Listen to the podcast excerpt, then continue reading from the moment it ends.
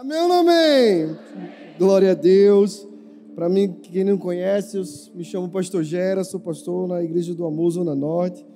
Com muito orgulho e privilégio de estar aqui na Igreja do Amor, trazendo essa palavra para vocês hoje. Amém? Gente, sério, o Natal é lindo demais, é ou não é? É, a, é de verdade a época que eu acho mais bonita é o Natal. As luzes, a ceia, oh glória. Você pode dizer oh glória? Glória a Deus. É uma época maravilhosa que todo mundo está mais amoroso, todo mundo está abraçando, dizendo o quanto ama, o quanto, sabe, sentia saudade. É a época que você vê amigos e parentes que você, talvez você não via há muito tempo. É uma época que você se reunir na sua casa. É uma época que tem que você chega em casa, tem aquelas luzes maravilhosas, a árvore de Natal, não é? Sim. Mas, de fato, não é só isso. Muitas das vezes a gente se apega a essas situações, uma época diz assim: ah, nós vamos comprar presente. As pessoas se lembram tanto, ah, o Papai Noel vai trazer o presente. E de fato nós esquecemos a verdadeira, o verdadeiro motivo de a gente estar comemorando. A gente se preocupa tanto em fazer um jantar maravilhoso, sabe aquele chester recheado com farofa que você vai me chamar para comer o RO de ontem. Aquele arroz cheio de uva passas. Ah, sangue de Jesus tem poder. Depois daquela sobremesa maravilhosa, aquele panetone, não, aquele chocotone. Mas de fato, se a gente se se apegar a essas situações, a gente esquece que o real motivo foi o nascimento do nosso Salvador. Que tudo, tudo bem você se reunir, abraçar a sua família, marcar um jantar lindo, gostoso, maravilhoso, mas que a gente nunca se esqueça que o verdadeiro sentido do Natal é a gente comemorar o dia do nascimento do nosso Senhor e do nosso Salvador. Você consegue entender o quanto é grande esse dia? Que nós temos a oportunidade de celebrar e de nos lembrar do dia que Jesus veio ao mundo, como uma criança, um menino que nos deu. Que um dia cresceria e daria a vida por nós para garantir a vida eterna para mim e para você a história de uma família linda e maravilhosa, que se sacrificou por mim e por você.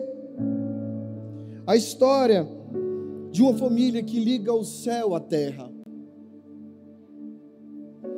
A história de um pai que gerou um filho espiritualmente, de uma mãe virgem que escolheu obedecer, e de um filho que veio ao mundo para trazer a salvação. José, Maria e Jesus. Uma história de união, de sacrifício, de obediência e de muito amor. Eu quero trazer a vocês hoje uma reflexão sobre esse dia, que talvez você nunca tenha ouvido ou parado para pensar, mas que a gente não espere chegar ao fim do ano para estar refletindo sobre algumas situações e atitudes das nossas vidas. Hoje a gente vai aprender sobre a história do nascimento de Jesus e o que esse nascimento nos ensina, amém? Primeiro ponto, anota aí: obediência. Lucas 1,38 diz: Maria respondeu: Sou serva do Senhor. Que aconteça comigo conforme a tua palavra. E então o anjo a deixou. Sabe, eu quero que você examine um pouco os atributos de Maria. Entre todas as mulheres que estavam vivas em período fértil daquela época, Deus escolheu Maria para gerar Jesus. Ela não era uma mulher de grande estatura ou de grande riqueza, mas que Deus viu que ela possuía atributos de santidade, obediência, humildade e uma grande fé. Maria nos ensina quanto é importante obedecer à voz de Deus. Eu não sei se você consegue enxergar o nível de obediência daquela mulher. O anjo chega para ela em uma noite e diz: Olhe, você dará à luz e o Espírito Santo de Deus vai te visitar. Que loucura você estar em plena noite e receber do nada um anjo dizendo que você teria um filho e esse filho seria o Salvador deste mundo. Quantos de nós aqui nós não temos vivido ou feito algumas coisas porque nós damos desculpas? Qual tem sido a sua melhor desculpa para não obedecer a Deus? Sabe, Deus tem falado com você e Ele fala. E se Ele não estiver falando é porque você não está lendo a Bíblia. A minha pergunta é: você tem obedecido o que Ele tem falado para você? Quantos de nós já estamos aqui, talvez há anos dentro da igreja, mas não servimos? não servimos dentro de uma célula servindo como um líder, não abrimos nossa casa, porque somos desobedientes, não resolvemos obedecer o que Deus nos chamou, dizendo que ide por todo mundo e pregar o evangelho a toda criatura. A gente recebe desse amor, mas desobedece a Deus por conta de vergonha, timidez, achando que você é limitado em algumas das situações, esquecendo que é Deus que usa você. Que Deus chama você e capacita depois. Amém? A Bíblia tem muito a dizer sobre obediência. E esse passo é um passo essencial na vida cristã. Em Filipenses 2,8 diz: o próprio Jesus foi obediente até a morte, a morte de cruz. Em Mateus 16, 24 diz: Para os cristãos, tomar a nossa cruz e seguir a Cristo. Tomar a sua cruz e seguir a Ele é obediência a Ele. João 14, 15 diz: Se me amais, guardeis os meus mandamentos. Em Lucas 6,46 diz: Porque me chamais Senhor, Senhor, e não fazeis o que vos mando. Sabem, obedi obediência a Deus pode ser definida como cumprimento e ser submisso aos comandos de autoridade dele. E nós obedecemos a Deus não por medo, não porque, ah, Deus vai cair um raio na nossa cabeça e ele vai nos consumir. Nós obedecemos a Deus porque nós amamos a Ele. E nós seguimos todos os desígnios porque nós sabemos o que Ele fez na nossa vida. Mas infelizmente, às vezes, a gente se acha maduro demais, ou que a gente já cresceu o suficiente e a gente quer andar com as nossas próprias pernas achando que a gente já é capaz de tomar as decisões e dizer assim: não, tá tudo certo, eu resolvo tudo da minha vida. Certa vez eu vi a história de um lenhador que recebeu uma encomenda para fazer um móvel, um móvel de uma madeira específica, e a história conta que ele entrou na floresta. Foi atrás dessa árvore que era muito rara. E ele entrou naquela floresta e começou a caminhar, caminhar, caminhar. Só que ele percebeu que o tempo já estava escurecendo e a noite ia chegar. E naquela floresta existiam muitos animais perigosos e que poderiam tragar a vida dele. E a história conta que ele olhou para a situação e disse assim: Vou voltar para casa. Mas ele estava tão confiante de conhecer aquela floresta e dizer assim: olhei o caminho, eu sei, se eu vim cheguei aqui, eu vou saber voltar. Então, no meio do caminho, no meio da situação, ele faz a volta e começa a caminhar, voltando para casa dele. Só que ele começa a desconfiar, pois ele tinha uma bússola no seu bolso e a bússola estava apontando para o outro lado. Mas a sua confiança era tão grande que o caminho que ele estava trilhando era o correto, que mesmo ele sabendo que aquela bússola nunca falhou com ele, ele continuou a andar. Só que começou a escurecer. E por um momento ele parou e disse: Não, não é possível que essa bússola esteja apontando para o outro lado e dessa vez ela esteja quebrada. Sabe de uma coisa? Eu vou seguir a, o rumo e a aonde essa bússola está me levando. E a história conta que ele fez meia volta e seguiu o, a, o caminho que aquela bússola estava apontando. E ele conseguiu chegar no lugar onde ele estava querendo chegar. E o que é que a gente aprende nessa história?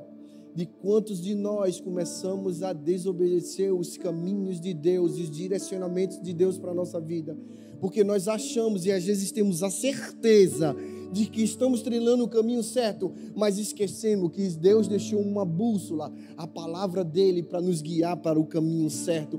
E muitas das vezes a gente fica dando voltas e voltas e voltas no lugar, e quando a gente menos percebe, a gente não saiu do lugar.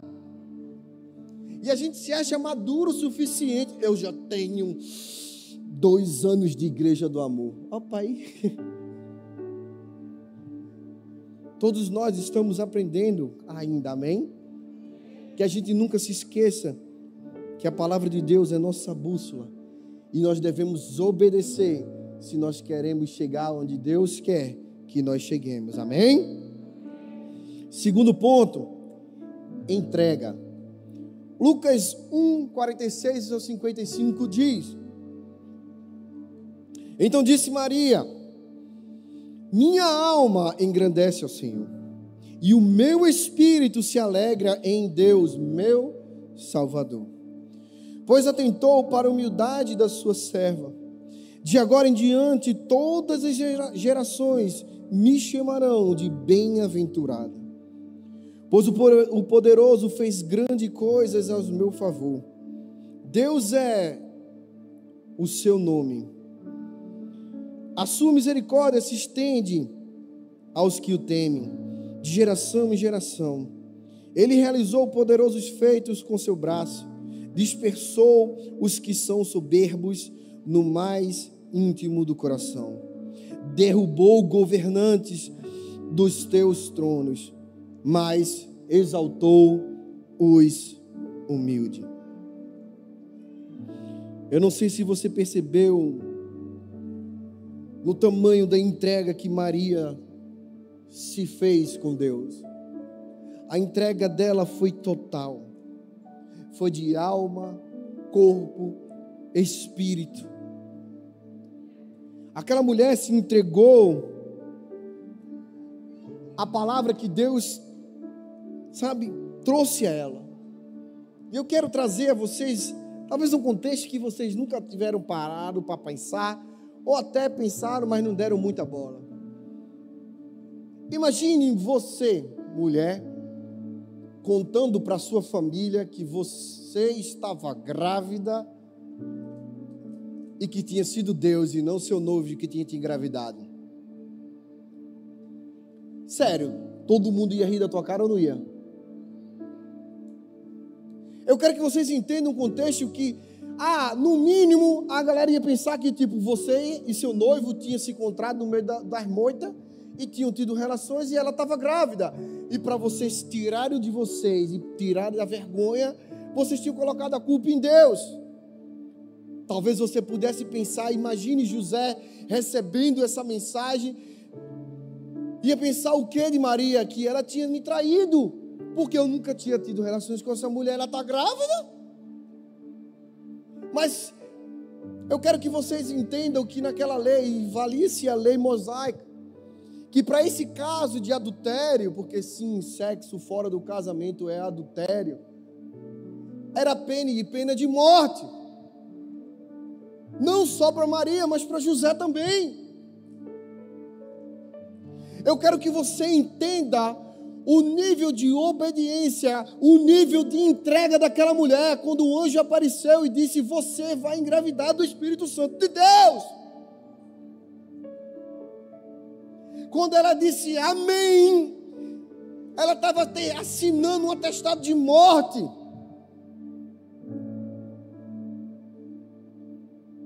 Quantos de nós precisamos ser sinceros? Não faríamos nenhum terço do que aquela mulher fez. Não teria coragem de colocar sua vida em risco. Quantos de nós não chegamos aqui na igreja e sentamos pensando que isso aqui é um restaurante e o garçom é o Espírito Santo, e estendemos nossas mãos esperando o que é que Deus vai me entregar? Chega aqui esperando que o pastor vai entregar alguma coisa, sai até correndo para aqui para frente para estender a mão e pegar. Mas a minha pergunta hoje aqui, o aniversariante é ele. O que é que você trouxe para entregar a Jesus hoje à noite? Você pode celebrar ele? Quantas e quantas vezes a gente nunca entrega nada, a gente só quer receber, só quer receber, só quer receber recebe a salvação, a vida eterna, mas não entrega nada. Só quer vir aqui receber, mas abrir uma célula de casa não quer. As desculpas são maravilhosas. Eu trabalho muito, pastor, sou ocupado até demais. Como é que eu vou cuidar de alguém se eu não consigo nem cuidar da minha própria vida? São as desculpas maravilhosas. Mas deixa eu te dizer, nenhuma delas vai prestar lá perante Deus no dia do julgamento. Beleza? Nenhuma. Por melhor que ela seja, ai minha avó, ai meu marido está doente para morrer, ai meu marido não quer isso, ai meu, meu esposo isso, ai eu estou muito ocupado, eu trabalho muito, ai o senhor, o senhor não sabe como é trabalhar com a saúde, eu sou enfermeira, eu não tenho tempo, eu sou médico, eu não tenho tempo, a minha vida é muito corrida, eu sou um mega empresário. Qual vai ser sua melhor desculpa? Sabe, aquela mulher entregou a sua vida à morte. No dia que ela obedeceu a Deus, ela se entregou totalmente. Maria foi um, um exemplo de mulher, de se entregar, de dedicação. Você sabe o que é você gerar o Salvador da humanidade? Não somente gerar, você teria que educá-lo. José, firmá-lo, dar uma profissão.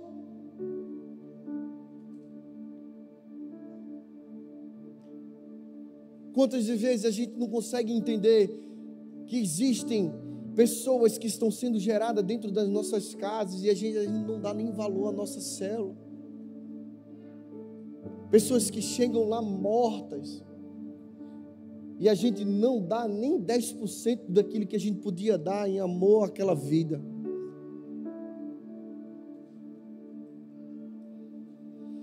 Terceiro ponto, humildade. Lucas 2,7 diz: E ela deu à luz a seu primogênito, envolveu em panos e colocou em uma manjedoura, porque não havia lugar para eles na hospedaria. Eu sei que você sabe, mas eu vou perguntar. Você sabe o que é uma manjedoura? Deixa eu perguntar uma coisa para você. Quem é mãe? Levanta a mão aí, bem alto. Quem é mãe? Fica com a mão levantadinha. Levanta aí. Quem de vocês lembra quando o seu filhinho nasceu? Lembra daquele momento que o médico pegou você e fez assim: ó, olha esse bebezinho com cara de joelho lindo. Lembra? Quem de vocês deixaria nesse exato momento que ele virou as costas botarem a sua criança dentro de um lugar onde os animais comem? Fica com a mão levantada aí. Quem faria isso? Ninguém, né? Um lugar que em alguns naquela época era, alguns eram feitos de madeira e outros eram numa pedra cavada, num buraco e colocavam-se os alimentos lá para que os animais pudessem comer. Eu não sei se vocês conseguem entender, mas existia um, um censo sendo feito naquele, naquele momento. Todos os hotéis estavam lotados. José Maria procurando um lugar para se hospedar. O menino pelo pé do bucho, quase para nascer. Imagina o desespero daquele pai, daquela mãe. Mas o dono da hospedaria disse: Eu tenho uma manjedoura. Não sei se você foi criado no interior ou indo no interior como eu, é a coisa mais normal do mundo, uma casinha com um lugarzinho assim no canto onde o cara cria galinha, porco, cavalo, uma vaquinha para dar leite para ele. Quem já viu isso? Era essa a situação. Era um homem que tinha uma casa, mas que tinha um lugar onde ele abrigava os animais dele, que porque dali ele tirava também o sustento dele. De vez em quando tivesse com fome, ele podia pegar um ovo. Se tivesse uma vaquinha, ele podia pegar um pouquinho de leite. E até mesmo se tivesse um animal que quisesse comer uma carne, ele teria algum para comer. E foi ali que Jesus nasceu. Ali foi Jesus dizendo, um próprio Deus se informando como um bebê, que isso já é uma humilhação para um Deus, mas mostrando a sua grandeza a sua humildade,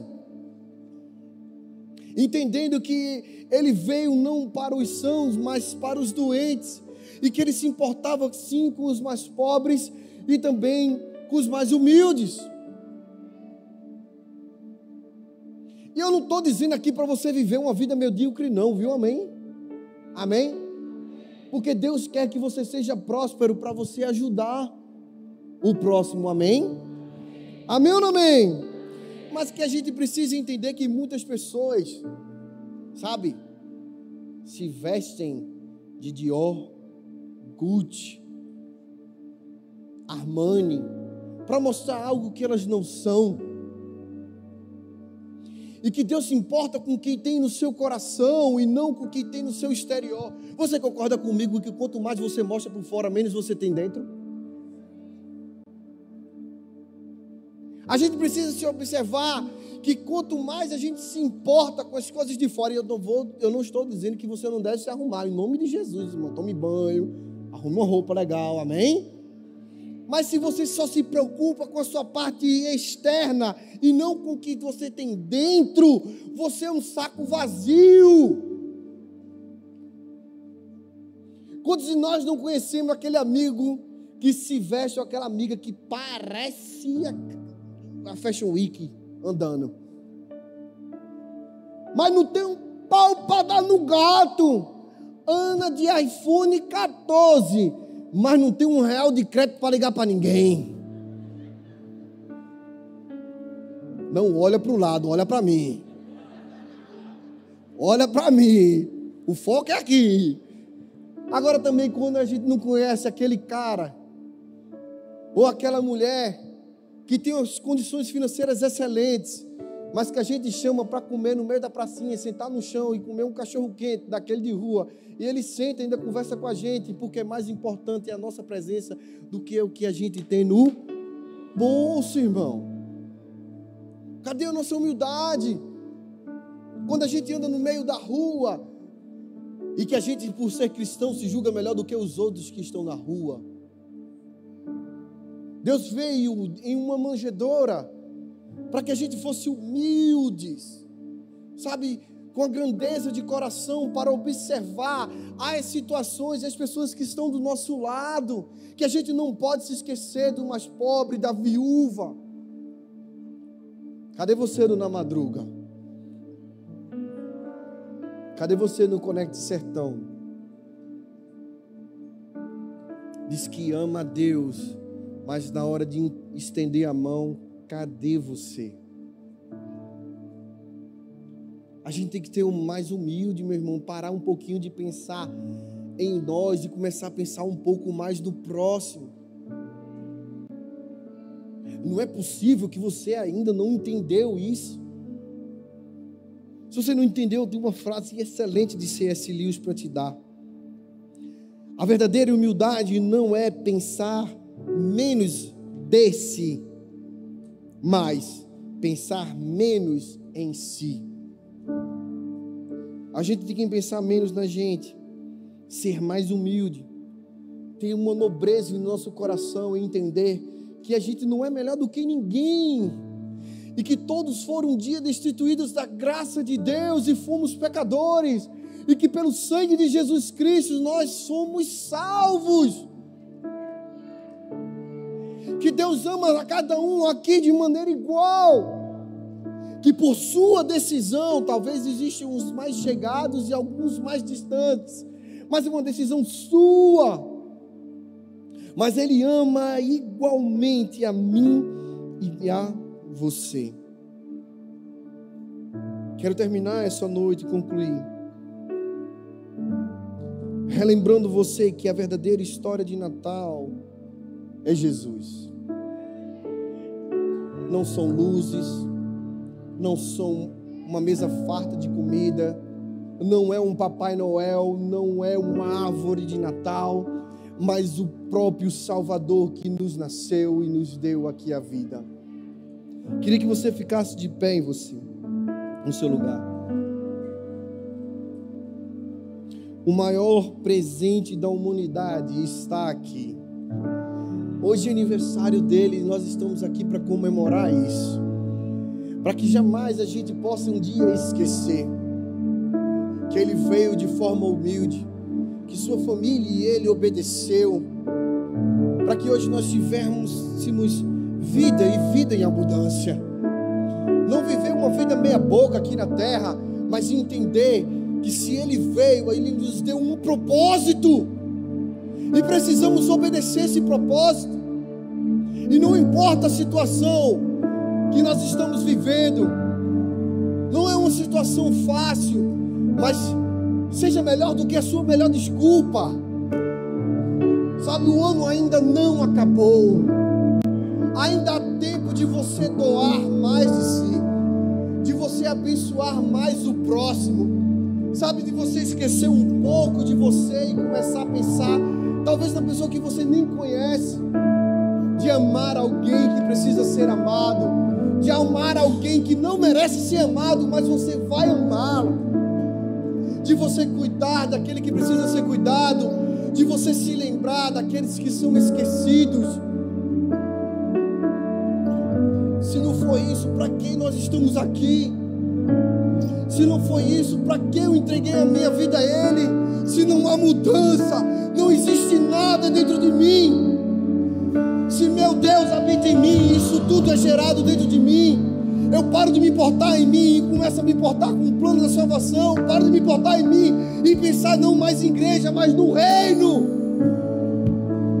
Nós temos que preparar esse reino para ele voltar. Se a gente não faz isso, a gente está atrasando a volta de Cristo aqui na terra. Até quando a gente vai viver para a gente e parar de viver para os outros? Até quando a gente vai viver com o coração tão duro, olhando para situações e bem materiais, enquanto as pessoas estão morrendo sem Jesus? Se eu não vivo isso, é hipocrisia da minha parte, meu irmão. Se Jesus te entregou a vida e se você entregou um dia a vida a Ele, é nossa obrigação fazer o mesmo por Ele, porque Ele ama. Hoje é o aniversário dele vida como um presente para Ele. Dê seu coração entregando a Ele como uma forma de agradecimento por tudo que Ele fez e ainda fará.